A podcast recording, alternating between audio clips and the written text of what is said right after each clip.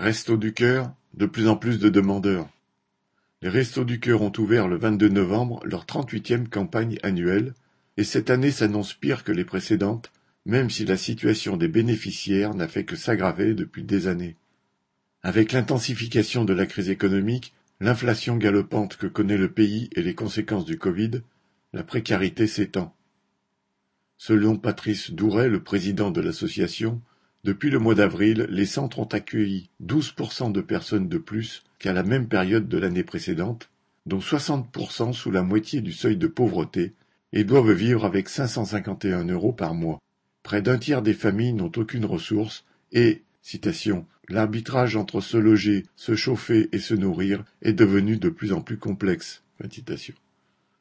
Le nombre d'enfants de moins de trois ans accueillis dans les centres et auxquels il est indispensable de donner une nourriture équilibrée est en hausse de 25%.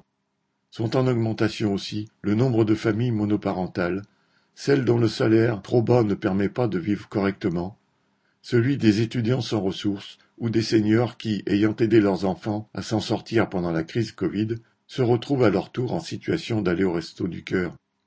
Alors qu'une partie croissante de la population tombe dans la misère, les Restos du Cœur craignent de ne pouvoir aider tous ceux qui en ont besoin.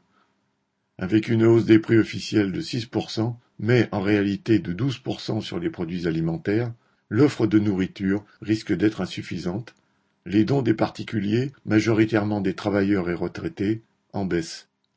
Parallèlement, la hausse des prix de l'électricité pourrait contraindre à ne plus utiliser nombre de chambres froides ou de congélateurs. Il est à craindre aussi que les bénévoles obligés de se déplacer en voiture soient moins nombreux pour le faire. Heureusement qu'il existe une solidarité représentée, entre autres, par les restos du cœur, car les travailleurs s'appauvrissent d'année en année, suivant une courbe inverse de celle d'une minorité de nantis dont la richesse explose.